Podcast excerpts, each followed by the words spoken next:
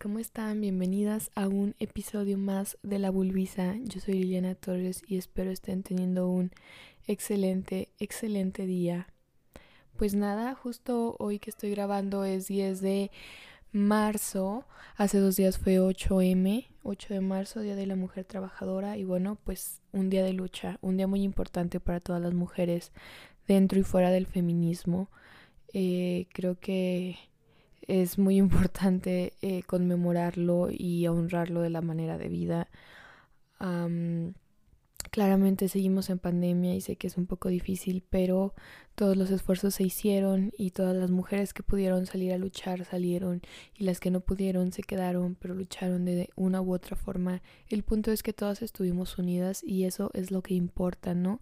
Mujeres juntas siendo amigas y no competencia.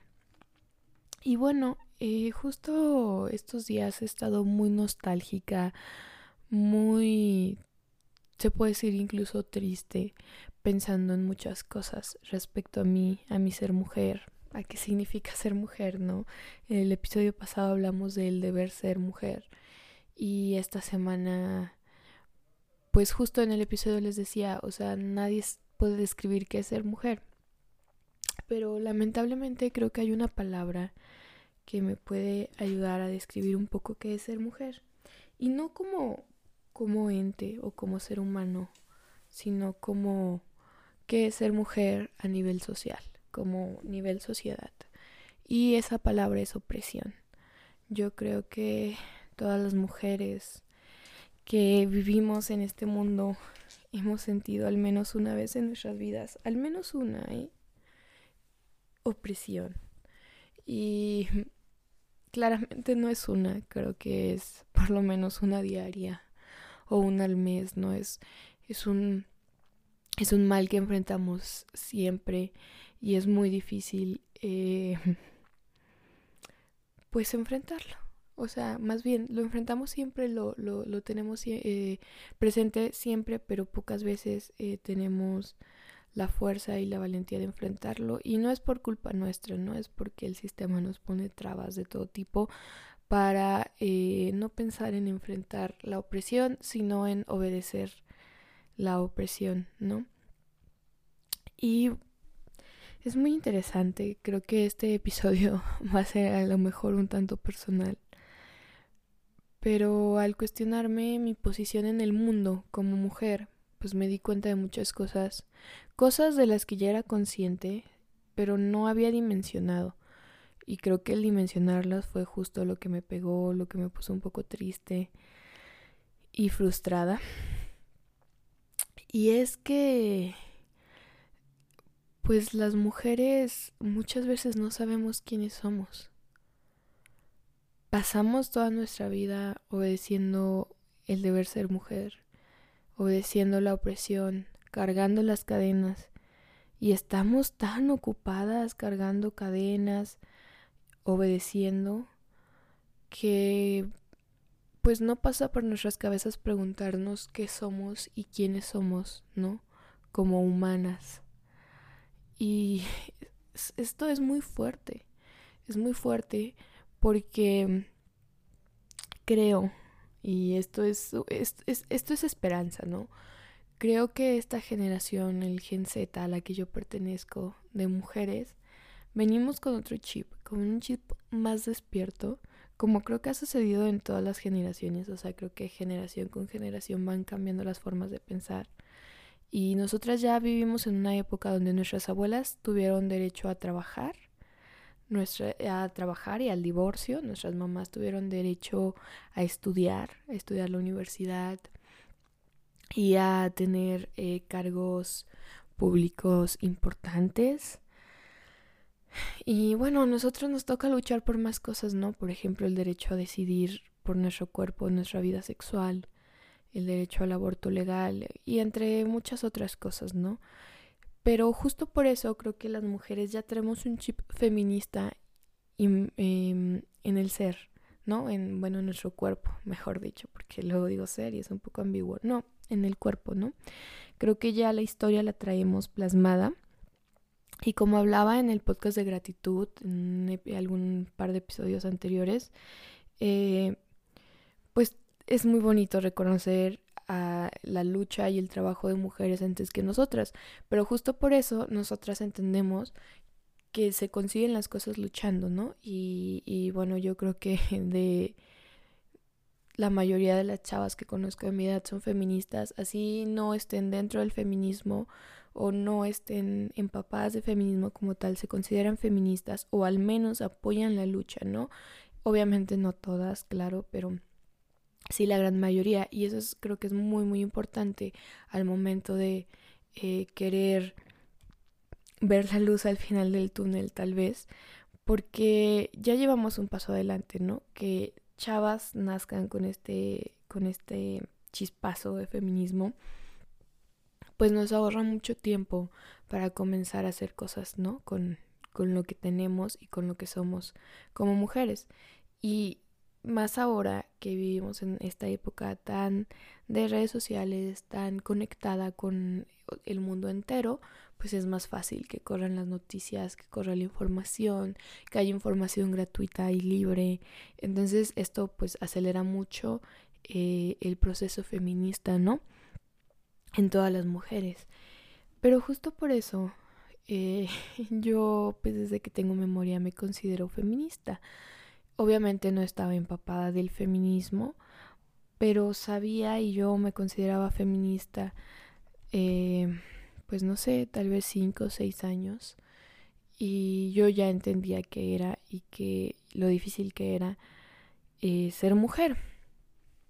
Eh, no sabía qué significaba la palabra opresión, pero la vivía, ¿no? Y, y, creo que justo eso es lo impactante cuando entras al feminismo, que te das cuenta que todas esas cosas que viviste y que no sabías dónde poner o cómo procesar tienen un nombre, tienen un lugar y sí existen, no es cosa de tu cabeza, no es la única que te pasa. Mi frase favorita de la vida lo personal es político, ¿no? las cosas que te pasan a ti resulta que le pasan a un chingo de morras y entonces eso es colectivo, eso se puede politizar. Entonces, pues nada, llegué a esta conclusión después de sentir tantas cosas durante tantos años, durante 18 años, de que no sé quién soy. Y dirán, bueno, Marcela, bueno, Liliana, no, no todo el mundo sabe quién es, es una pregunta muy filosófica, vamos cambiando, eh, somos seres eh, muy cambiantes, puede que lo que seas hoy no vayas a hacer en cinco años o hace cinco años no eras lo que eres hoy, tranquila, o mejor no te preguntes esas tonterías, ¿para qué? Pero es algo inevitable, no sé quién soy. ¿Y cómo pretendo yo como, como humana avanzar o decidir si no sé quién soy. Pero aquí entra un problema aún más grande. No sé quién soy, no porque sea tan difícil descubrir quién soy, o bueno, sí es difícil, ¿no? Pero no porque yo no haya querido saber quién soy o no haya querido descubrirlo, sino porque pues pasamos tanto tiempo inmersas en cosas, como les digo, cargando las cadenas, que bueno, paramos un ratito, decimos, verga, traigo estas cadenas bien pinche pesadas cargando, ¿qué hago con ellas? Bueno, voy a descansar tantito. Descansas tantito, te preguntas, diablos, no sé quién soy, toda mi vida he venido cargando esto, de aquí voy a empezar algo nuevo, va a surgir algo, voy a conocerme el problema es que cuando intentas hacerlo, eh, ya no... Miren, les voy a poner este ejemplo. Y este ejemplo lo, lo, escuché en terapia, pero me encantó. Eh, los perritos cuando están pequeños, para entrenarlos a que no deben de salirse de la casa, de por ejemplo de un patio que tiene una cochera, pues les ponen cadenas muy pesadas, más pesadas que ellos. Entonces los perritos, los cachorritos intentan moverse y no pueden. No, no pueden porque pues está muy pesada la cadena, pesa más que ellos. Entonces van creciendo, ¿no? Van aprendiendo que si se estiran solo se lastiman y que en realidad no pueden eh, caminar. bueno, no caminar, pero no pueden moverse, no pueden salirse. Entonces, pues optan por quedarse ahí tranquilos, ¿no? Y entonces pasa el tiempo y esos cachorros ahora son perros adultos. Ah, y ahí, ahora les ponen una cadenita bien pequeñita y ellos ya saben que no se deben de salir, porque ellos ya asociaron y aprendieron que la cadena está muy pesada y que la cadena lastima, entonces mejor se quedan ahí. O incluso los dejan sin cadena y ellos ya entienden que se tienen que quedar ahí, si no va a haber un castigo o si no eh, se pueden lastimar porque hay cadenas muy grandes. Así las cadenas ya no existan y las cadenas sean imaginarias. Y así es como, entre comillas, se educa un perro. Y no estoy diciendo que esté bien o mal. Creo que, bueno, para empezar, creo que no está bien. ¿no? O sea, este tipo de, educación para los perritos. Pero bueno, esa es solo una metáfora. Y creo que sucede lo mismo con las mujeres. Llevamos cargando las cadenas, sabemos que son muy pesadas y que es muy difícil zafarse. Entonces, pues a veces ni siquiera te das cuenta que traes estas cadenas. Y entonces un día te das cuenta que traes estas cadenas que son muy pesadas y es muy difícil zafarse de ellas. Y pues nada, dices, ¿qué hago? Intento zafarme, que sé que es doloroso, o no intento zafarme me quedo ahí. Muchas nos quedamos ahí. Muchas decidimos no hacernos las locas, cerrar los ojos. Ay, perdón, golpeé el micrófono. No sé si se haya escuchado feo. preferimos no hacer nada, ¿no? Eh, quedarnos con esas cadenas o intentar disfrazarlas, buscar disfrazarlas. También habemos quienes decidimos hacer algo a partir de ahí. El problema de cuando ya eres consciente de algo y empezar a querer crear algo es que una, no sabes por dónde empezar, pero eso está bien y eventualmente lo vas a saber porque, les digo, la sabiduría ancestral nos guía. Pero número dos, nuestra familia, nuestros amigos, la sociedad en general, no quiere eso y no está preparado para eso. Entonces cuando te ven intentando quitarte esa fuerte esa cadena, se asustan, primero que nada, y segundo es como no voy a permitirlo. Y esto no quiere decir que nuestra familia nos odie, que nuestros amigos no nos aprecien.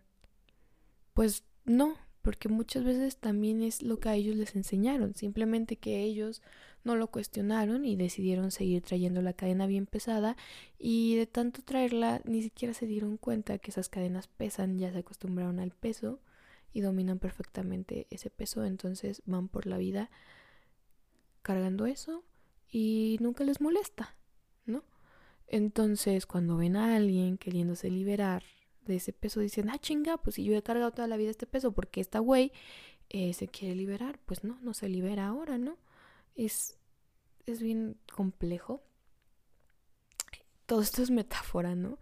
Pero así se siente, ¿no? Cuando una quiere encontrar lo que es para poder accionar desde lo que es, pero no se puede porque, porque te meten el pie constantemente, ¿no? yo llegué a una conclusión, todo el tiempo digo que quiero ser libre que anhelo la libertad. Entonces me puse a pensar qué es lo que anhelo con esa libertad o qué es lo que quiero realmente con esa libertad. Y llegué a un razonamiento de que lo que realmente yo quiero no es la libertad como tal. O sea, sí quiero ser libre. Pero por lo que yo quiero ser libre es para poder entenderme a mí, para poder descubrir lo que soy. Porque mientras esté atada, para mí es imposible ver lo que soy. ¿Saben? O sea, y esto es muy lógico. Imaginen, te tienen encerrado en un cuarto, encerrado en un cuarto, y afuera hay un paisaje hermoso, unas montañas gigantes, río cayendo, pajaritos cantando, brisa rica, un clima bonito, solecito, no sé, imagínense el paisaje que ustedes quieran que sea hermoso. Y tú estás encerrada en un cuarto sin ventanas y con una puerta de fierro con un candado. Y alcanzas a escuchar los pajaritos, el agua del río, los búhos en la noche, entonces sabes cuándo anochece y cuándo amanece. Se alcanza a ver por debajo de la puerta un rayito de sol. Se alcanzan a escuchar las gotas cuando caen, cuando llueve, y luego cuando sale el sol se escuchan los pajaritos y los animalitos regocijando. Y tú estás encerrada en un cuarto y no puedes salir. Y dices, wow, yo quiero eso, yo quiero salir, yo quiero descubrir, quiero saber qué hay ahí. Pero estoy encerrada en un cuarto. ¿Qué hago? ¿No? ¿Cómo salgo de aquí?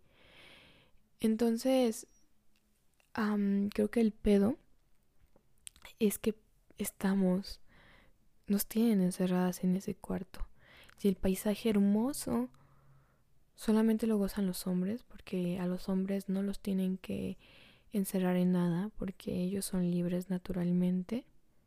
Obviamente hay otros sistemas de creencias, sistemas políticos, económicos que los van a oprimir, claro.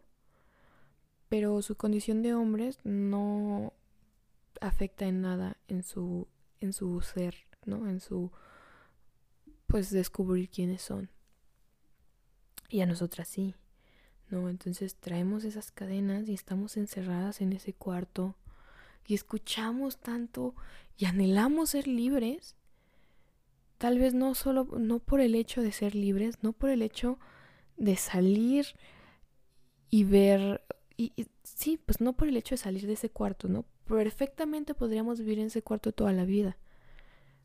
Pero lo que queremos es salir de ese cuarto, no solo por salir de ese cuarto, sino para ver el paisaje, para ver si lo que tú te imaginas dentro de ese cuarto que es el paisaje realmente es ese paisaje, para sentir la brisa, para ver los pajaritos cantar, para meterte al río y nadar.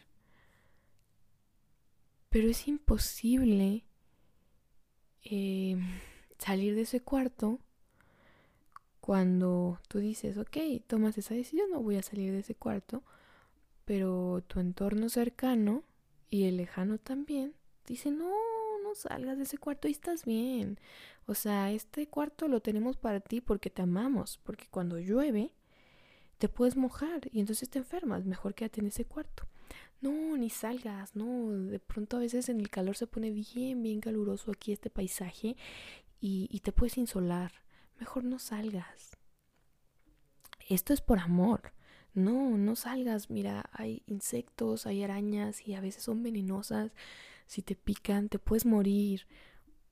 Te lo decimos con cariño porque nosotros ya lo vivimos, porque nosotros salimos y al primo de un tío, de un amigo, le picó una araña y se murió. Entonces mejor quédate encerrada en ese cuarto.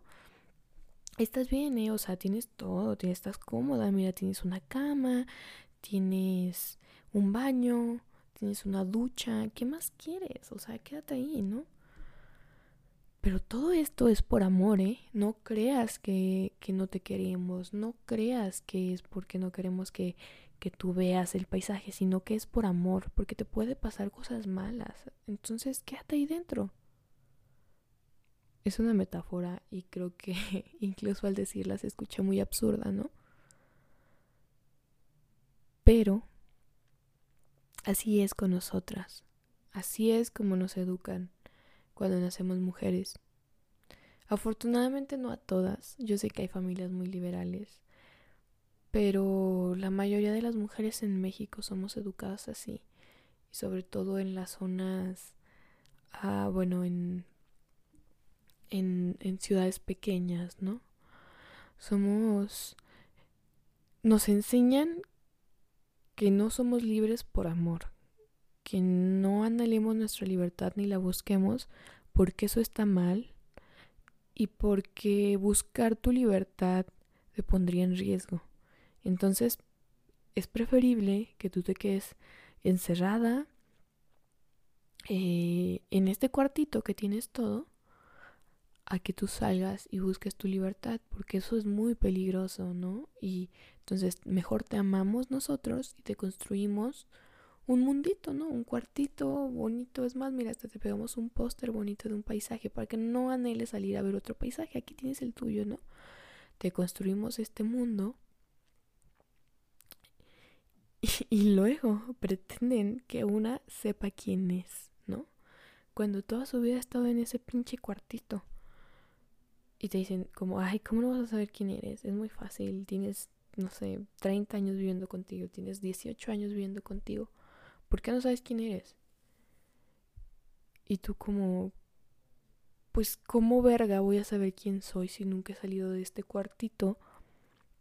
Y escucho lo bonito que se siente, lo bonito que se que se escucha la libertad, ¿no? O sea, todo el tiempo estoy escuchando la libertad y creo que es algo muy bonito. Me imagino las cosas más bonitas.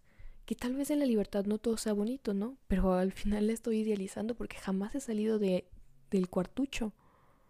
A lo mejor el día que salga me doy cuenta que sí hay peligro, que sí hay serpientes, que sí cuando llueve te puedes enfermar o cuando hace mucho sol te puedes deshidratar o insolar. Pero es algo que tú debes aprender. Y entonces vas a decir, ok, pues la libertad es muy bonita, pero también tiene sus cosas malas y es parte de una dualidad. Está bien, me voy a enseñar a vivir, me voy a enseñar a protegerme de la lluvia, me voy a empezar a fijar y tener precaución de que las arañas venenosas no me piquen. Pero eso es algo que tengo que hacer yo, ¿no? O sea, es una tarea mía propia y al ver este paisaje probablemente descubra quién soy yo. Tal vez no.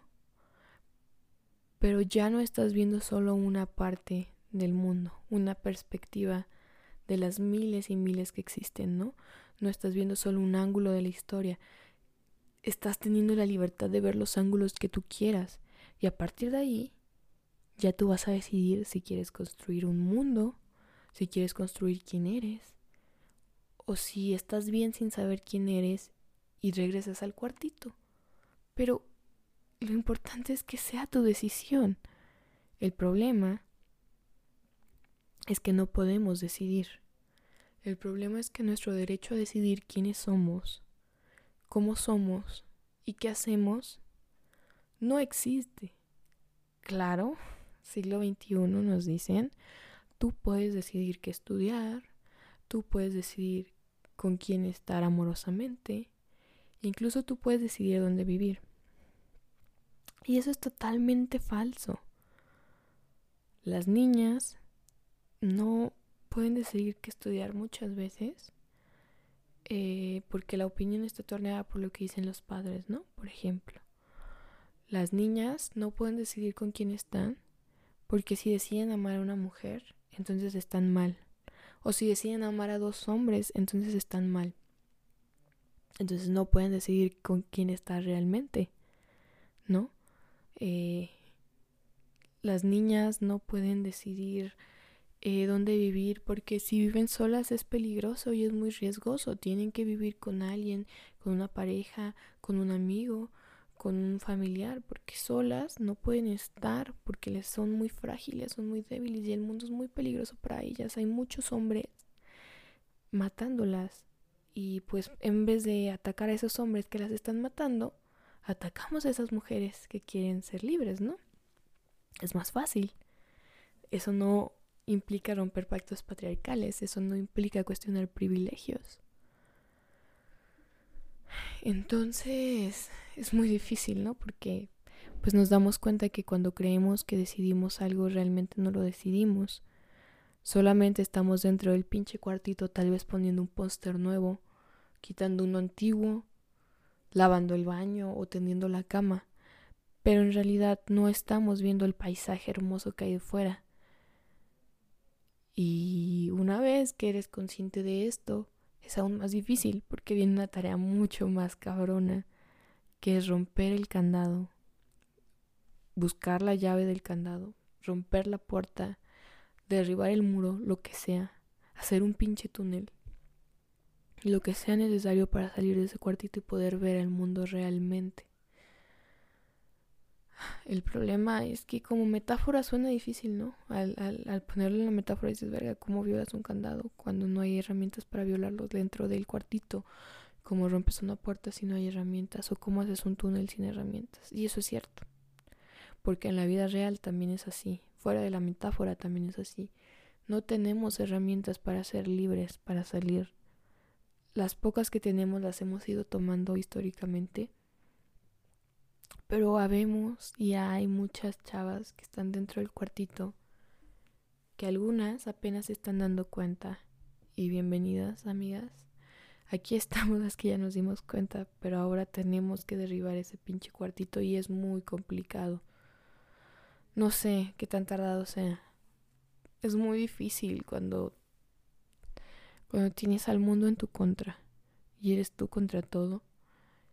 Y lo peor es que cuando tú intentas hacer algo, te dicen que estás atentando contra ti y que todo lo que han hecho, todo ese cuartito y ese encierro que en el que te han tenido es por amor, por cariño, porque te cuidan, porque te quieren y porque te procuran. Y entonces viene el sentimiento de culpa, ¿no? O incluso la duda. ¿Realmente allá afuera será bonito o será un pinche infierno? Pero yo lo idealizo y lo escucho muy bonito. O, pues tienes razón, ¿por qué no me quedo aquí en el cuartito? Digo, vivo bien. O sea, ya dejo de pelear, se acaban los problemas con las personas que me quieren y mejor me quedo aquí. Si ellos me quieren aquí es por algo. ¿No? Y, y así pasamos nuestra vida. Algunas intentando derrumbar el cuartito. Espero con de todo corazón que logremos tirar ese cuartito y que no sea solo el mío, que yo no tire solo mi cuartito, sino que tire el de todas. Y que todas podamos salir y ver ese paisaje y hacer un picnic juntas y bailar y jugar y compartir y darnos amor y abrazarnos. Eso deseo de todo, de todo corazón. Pero sé que es muy utópico, sé que es muy complicado que realmente suceda eso. Y a veces, aunque sí lo personal es político y, lo colectivo es muy necesario, sí creo que muchas veces es muy necesario también tener una visión individual de lo tuyo, de tus problemas, de tu cuartito. Porque no podemos andar buscando las llaves y cómo derribar el cuartito de otras desde tu cuartito, ¿sabes? ¿Cómo vas a pretender derribar otro o sacar a otras mujeres de ese encierro si tú sigues encerrada? Si tú no sabes quién eres. Y no crean que esto lo digo mal pedo o que se los digo para que ustedes se asusten. Ay, perdón, no se pongan tristes. Pues no, o tal vez sí, no sé qué vibra les comparta, porque la verdad es que yo en estos momentos me encuentro muy desolada y cansada y triste de estar dentro del cuartito. Les confieso, yo no he derribado este cuartito. Aquí vivo, pero ya estoy muy cansada de escuchar tanta libertad, de escuchar tanta armonía allá afuera y de no poder palparla, de sentir más pesadas las cadenas y de sentir que porque estoy revelándome me corrigen aún peor y me ponen una cadena más pesada y le ponen un candado más al cuarto. Es muy complicado, amigas. Por eso el feminismo duele. Por eso cuestionarse duele. Por eso la deconstrucción no es fácil. Mensaje de esperanza. Pues les diría, enfoquémonos en quemar esos putos cuartitos de mierda. Ese es mi mensaje de esperanza. No sé cuánto tiempo tardemos, la verdad. Es muy complicado. Pero yo sé que lo vamos a lograr. Tengo esperanza en que lo vamos a lograr. Es lo último que muere la esperanza, por ahí dicen. Y espero sea cierto, ¿no? Porque yo aún tengo mucha esperanza, mucha rabia y traigo el corazón muy fogoso. Apenas tengo 18 años y esta vida va empezando. Pero este cuartito ya me está quedando chico. Estoy creciendo mucho en él. Estoy soñando demasiado y ya el puto cuartito no no va a poder contenerme más. Entonces, yo que ese cuartito me dejó salir pronto. y no sé, mucha metáfora el día de hoy, ¿no? Y nada más, quiero que ustedes, no sé, la tarea, el consejo de esta semana, no sé cómo quieran llamarle, es que piensen en dónde están paradas, en sus cadenas, que escuchen sus cadenas, que vean y analicen su cuartito, o que me digan, tal vez aquí ya hay una chava dentro de mis escuchas que logró salir de ese pinche cuartito de mierda. Danos la fórmula. Pásanosla. Por favor. esa es la tarea slash consejo de la semana. Las invito a que me sigan en mi Instagram, arroba lilratfem, arroba lilratfem. Allá estoy muy activa. Constantemente comparto mis quejas de lo culero que es vivir en ese pinche cuartito de mierda, porque les digo, ya estoy muy harta. Entonces síganme ahí, platíquenme, quéjense conmigo juntas, quejémonos. Y por favor, nunca dejemos de añorar nuestra libertad. No sé muy bien para qué quiero mi libertad. Tal vez para descubrir quién soy. Pero no hay que dejarla de, de buscar hay que seguir vibrantes y rabiosas. Hay que seguir fuertes y firmes y nunca sentir culpa. Este es un mensaje para ustedes y para mí a la vez. Nunca sintamos culpa de dar un paso adelante, de dar un pinche golpe a ese candado, de empezar a hacer el túnel para salir del cuarto. Jamás sintamos culpa, no hay vuelta atrás.